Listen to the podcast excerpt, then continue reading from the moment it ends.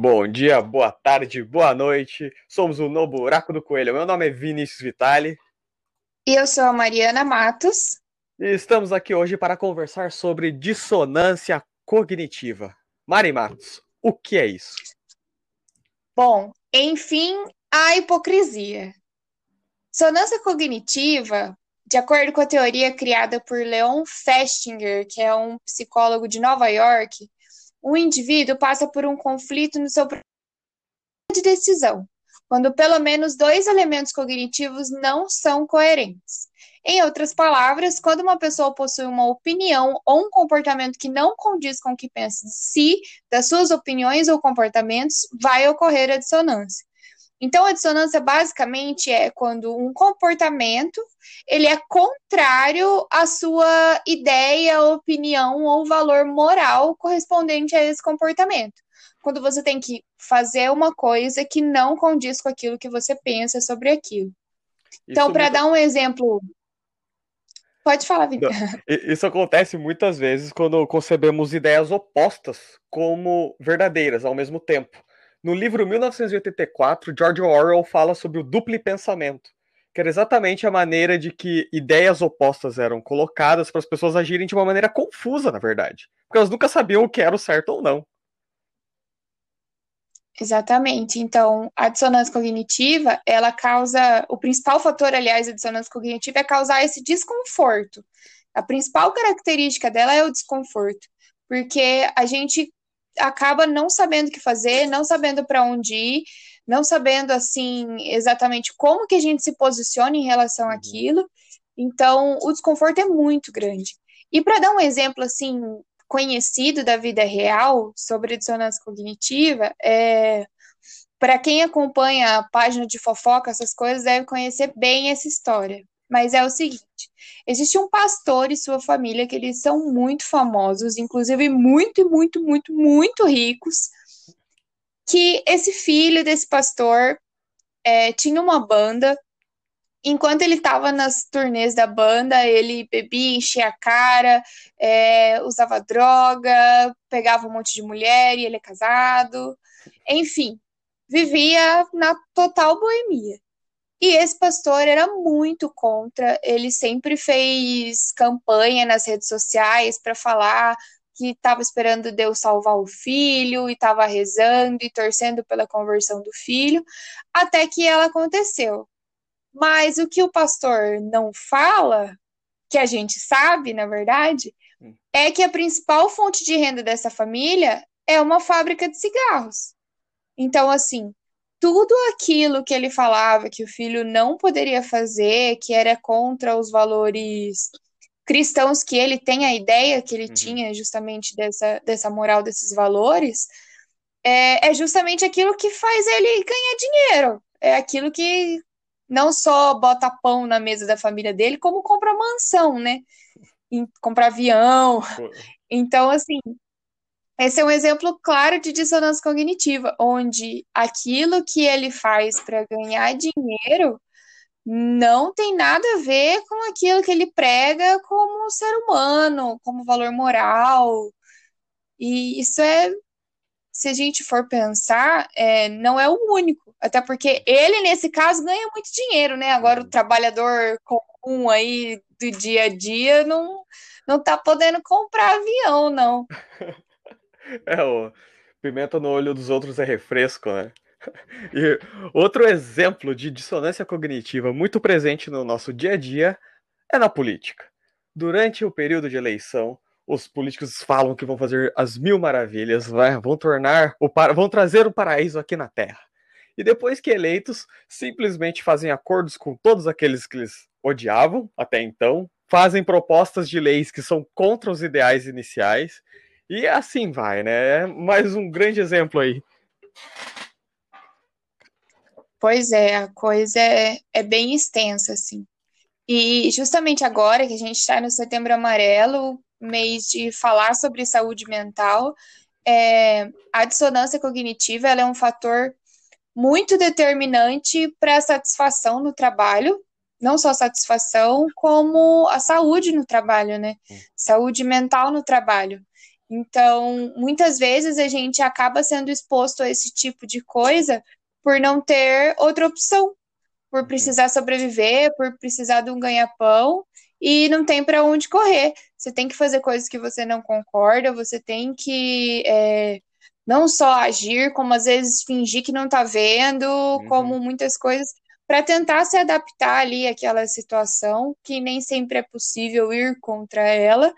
E qual que é o resultado disso na nossa saúde mental? O que, que isso acaba ocasionando nas nossas vidas, né?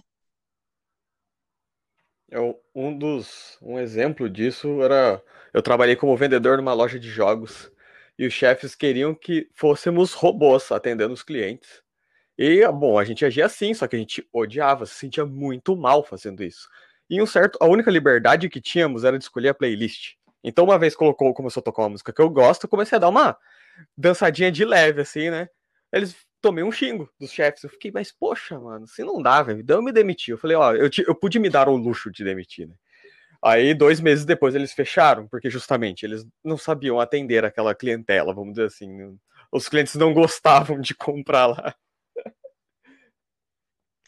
É, realmente são, são coisas fortes, assim, que às vezes a gente não, não considera no dia a dia, uhum. não acha que isso está realmente fazendo alguma diferença, mas faz um, tem um peso muito grande. É, o Leon Festinger, ele separa três relações que a gente tem com a dissonância cognitiva para tentar acabar com ela, para tentar acabar com esse desconforto. E como vocês sabem, o ser humano, ele não aceita desconforto, a gente não sabe viver em desconforto, então a gente faz qualquer coisa para acabar com o desconforto. Uhum. Mas isso nem sempre é de forma consciente, tá, pessoal? É, não é uma coisa que é raciocinada. É como se fosse um, uma reação mesmo do nosso corpo, da nossa psique para melhorar tudo aquilo. A primeira relação é a relação dissonante, onde o indivíduo tenta substituir uma ou mais crenças, opiniões ou comportamentos que estejam envolvidos na dissonância. Ou seja, você muda a sua crença, você altera aquilo que você pensa, a sua opinião, em ordem de se sentir mais confortável em relação àquilo que você tem que fazer. É, por exemplo, estudar aquilo que você é contra, né? Nesse sentido, é você simplesmente aprimorar, ab abrir o leque para ter certeza do que você está fazendo. Porque muitas vezes a, o que a confusão vem dessa incerteza, desse mistério, que você está tomado de mistério né, nas suas ações, aí você tem que iluminar esse mistério. E agora estude. Mas é claro, não é sempre fácil você chegar a estudar filosofia clássica, por exemplo, depois de um longo dia de trabalho. Exatamente. Você tentar é, na verdade, muita gente passa por isso em relação de, por exemplo, eu ter que deixar total uma coisa que, que sempre foi algo importante para mim, em ordem de conseguir me adaptar a algum lugar. Então, essa relação dissonante é justamente uma, uma questão de adaptação, assim, de conseguir me encaixar em algo que antes eu não me encaixava. A segunda relação é a relação consonante, onde o indivíduo tenta adquirir novas informações ou crenças que irão aumentar a consonância. Ou seja, é quando você tende a olhar mais os prós do que os contras. Quando você apenas pega é, informações que sejam a favor daquilo, uhum. do que o contrário. Nesse exemplo, tipo da fábrica de cigarros, por exemplo, é, quando você pensa, ah, mas as pessoas têm que ter liberdade de escolha, porque o cigarro ajuda as pessoas a relaxarem. Tipo, e daí que a pessoa tá ficando doente, morrendo de câncer, pegando um monte de coisa, sabe? O importante é que ela tenha escolha, que ela tenha liberdade de escolha que ela possa relaxar no momento. O cigarro também ajuda as pessoas a socializar, muitas vezes também tem essa, uhum. esse argumento aí. Então você acaba pegando muito mais os prós em relação a uma coisa que você sabe que muitas vezes ela não é muito boa, que ela não é muito certa, mas para você diminuir essa, esse desconforto. É, na faculdade eu vi bastante disso, uh, muitos debates as pessoas. Você percebia que as pessoas não tiveram contato com essa literatura oposta. E elas se afundavam cada vez mais na, em toda essa literatura que era a favor do que elas falavam. Então, muitas vezes você traz até um argumento que é contra, e eles falam, eles desqualificam isso. Mas é porque eles simplesmente nunca tiveram nem contato com isso. E, é, e isso é fruto dessa relação consonante. Acho que é muito, na verdade, comum do ser humano é a gente tentar ao máximo defender aquilo que a gente tem uma certa relação, né?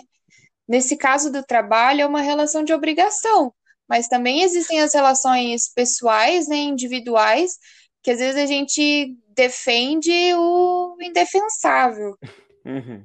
E a terceira relação é a relação irrelevante. O indivíduo tenta esquecer ou reduzir a importância daquelas cognições que mantêm a situação de dissonância. Ou seja, esse é o clássico fuga e esquiva. Quando uhum. você finge que não tá vendo, você tenta não saber, não quer saber de nada, não tô ali, não tô vendo, não tô ouvindo, e só segue o baile. É, a, a filósofa russa Ayn Rand tem uma frase interessantíssima nesse ponto, que é: você pode ignorar a realidade, mas não pode ignorar as consequências de ignorar a realidade. Isso se aplica completamente a esse terceiro é, método, vamos dizer assim, né? Você pode só fingir que as coisas não estão acontecendo, mas enquanto isso a vida tá lá, pegando fogo. Tem aquele meme do cachorro que tá tudo pegando fogo e ele fala, ah, tá tudo bem, né? Então, tipo, foi o que veio na cabeça. Oh, e o sério de tudo isso, na verdade, quando a gente pensa em saúde mental, é que, igual a gente falou, muitas vezes a gente não tem outra escolha a não ser estar no meio de coisas que a gente não concorda. Então, quando a gente pensa na nossa saúde mental, quais são os resultados dessa, dessa dissonância cognitiva na nossa saúde mental? É, e não só mental, como também física. Uhum. É, eu passei por uma situação de que eu tinha que, que fazer coisas no meu trabalho que eram ilícitas, que eram erradas muitas vezes contra a lei, contra regras, contra muita coisa. E mas eu não tinha outra opção, tinha que obedecer a chefia e não tinha para onde correr, não tinha conversa. Então aquilo tudo foi me fazendo me sentir muito mal, cada vez pior. E no fim das contas, acabou que eu tive diversos problemas de saúde, tinha dor de cabeça, tinha dor no corpo, imunidade baixa, além das crises de ansiedade, crise de pânico, de chorar horrores antes de ir para o trabalho, chorar horrores saindo do trabalho, não conseguir dormir, me senti muito mal na hora de ir trabalhar. Então, esse tipo de coisa acaba tendo um, um efeito muito grave no nosso corpo, na nossa saúde, em quem a gente é, porque muitas vezes a gente se culpa por ter que passar por essas coisas. É, não é uma coisa fácil, não é uma coisa gostosa, assim. E por mais que muitas vezes a gente fala, ah, quando quando a gente vira adulto, a gente precisa aguentar muita coisa. É, essa é a vida adulta, não tem o que fazer. É, não é verdade. A gente tem muitos momentos, sim, que a gente é sujeito, mas uhum. sujeito a esse tipo de coisa, mas cuidar da saúde mental, acho que é o, o, principal fator nos dias de hoje. Se for pensar que desde 2017, é, questões de transtornos mentais eram o terceiro fator que mais afastavam trabalhadores da atividade, e agora em 2020 pode ser que ele se torne o primeiro fator. Uhum. Então, a, o número de pessoas com depressão no nível de incapacitar a pessoa, crise de pânico, ansiedade, diversos transtornos mentais, na verdade, está crescendo muito, e principalmente relacionado ao ambiente de trabalho. Oh, uma das coisas é que, assim, é, o psicólogo Viktor Frankl, ele fala que nós podemos dar sentido ao sofrimento, né? Para conseguir lidar mesmo. É, é, dar um sentido, mas às vezes não compensa. Às vezes não compensa esse sofrimento. Ele pode ser completamente evitável, né? é um pouco disso. É, é tem que saber identificar se esse, essa aversão, né, essa situação ruim que você está passando, se ela tem um valor mesmo para algo para além, né? Muitas vezes você tem que botar comida para sua família. Isso é extremamente importante, sabe? Às vezes você tem que se sujeitar. Então, a mensagem que a gente queria passar hoje com a dissonância é o seguinte: não é fácil, às vezes é necessário passar por esse tipo de coisa, mas uma forma de você diminuir esse desconforto, diminuir essa sensação ruim, é justamente você entender o porquê que você tem que estar naquele lugar. Uhum. Não fica preso à ação que você está ao comportamento que você está tendo. Mas pensa do porquê que você está tendo esse comportamento. Analisa o motivo de você estar tendo esse comportamento. Porque muitas vezes, igual o Vini falou, não é nossa culpa, não é nossa responsabilidade, não é porque a gente quer. É, existem vários fatores que são parte do ambiente de trabalho, como às vezes uma competição exacerbada que não tem não tem porquê aquela competição desleal, onde a empresa sugere que um puxe o tapete do outro. Uhum. Quando você tem que fazer trabalho de outra pessoa porque você é subordinado a ela e ela acaba levando crédito pelo seu trabalho. Ou igual no caso que a gente citou, quando a gente tem que ter uma relação com alguém externo ao ambiente de trabalho, um cliente, alguma coisa assim, mas tem que tomar alguma atitude que não seja conivente com aquilo que a gente pensa. Uhum. Mas tenta entender qual é o motivo do porquê você está aguentando aquilo. Exato. E, meu, planejamento. Planejamento é tudo nessas horas, porque hoje você precisa estar aguentando isso, mas se você se planejar, se você se orientar, amanhã talvez você não precise. Então, hoje eu preciso desse emprego, eu preciso estar nesse lugar? Preciso. Mas pode ser que eu me organize para fazer um curso, para procurar outro, outra empresa que condiza mais com os meus valores, que eu possa abrir meu próprio negócio, que eu possa fazer qualquer outra atividade que seja não estar aqui. Então, é possível com o planejamento, com a organização, chegar em outro lugar e se livrar desse tipo de coisa. E se você está começando, tem a chance de escolher, você tem a possibilidade de escolher, sempre se preocupe com os valores do lugar que você vai trabalhar e com os valores das pessoas que você vai trabalhar. Que isso faz total diferença na hora de evitar esse tipo, que esse tipo de desconforto aconteça. E nós do Buraco do Coelho estamos aqui justamente para te auxiliar nesse processo de planejamento.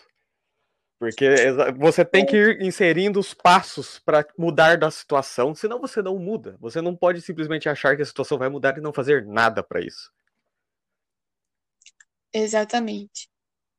Então, muito obrigada, galera. Esse foi o episódio de hoje sobre dissonância cognitiva.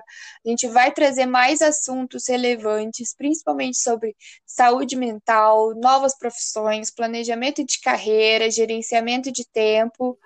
Tudo isso que envolve carreira, mercado de trabalho, a gente vai falar bastante por aqui. E pode apostar que isso vai servir para todos os outros campos da vida também. E galera, muito obrigado, até mais. Tchau.